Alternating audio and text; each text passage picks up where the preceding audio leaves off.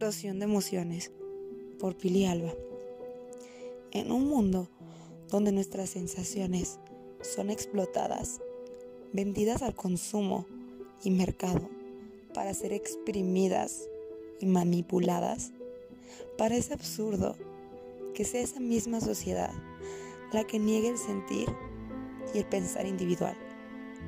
Si tu dolor no es mi negocio, guárdalo y échate a andar.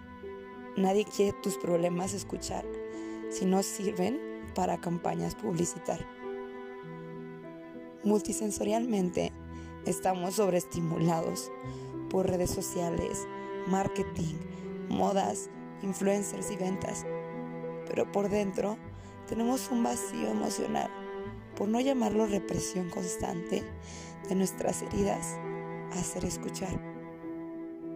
Solo las echamos cual ropa sucia en el armario, olvidadas, sin comprender que las emociones no se pausan, solo se cargan en la espalda.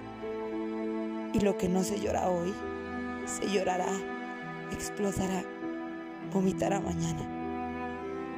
Pareciera que vivimos en constante interacción con nuestras emociones.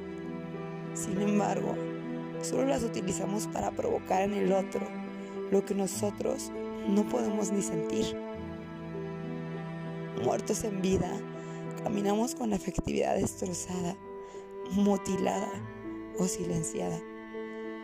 Nadie quiere sentirse deprimido porque la vida es para echarle ganas sin comprender el sentido de lo que en sí misma la depresión lleva guardada.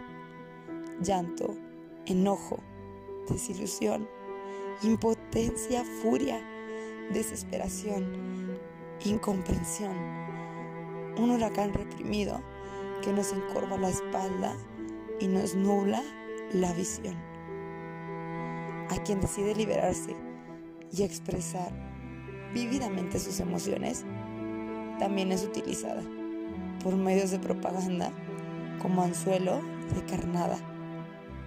La sociedad de consumo solo compra y vende sensaciones.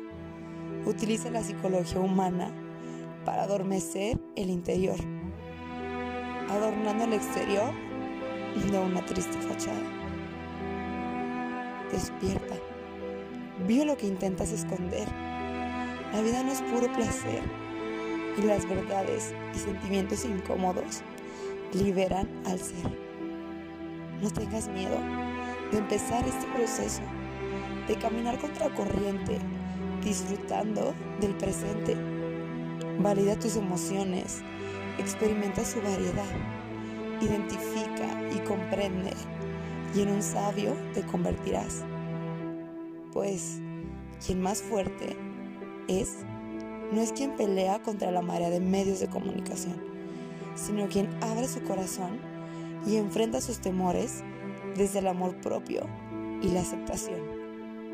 No, no es la lucha externa la que debemos de pelear, sin haber cruzado antes el pantano de la soledad. Tú guardas el problema y también la solución. Tienes el poder en ti mismo de la sanación.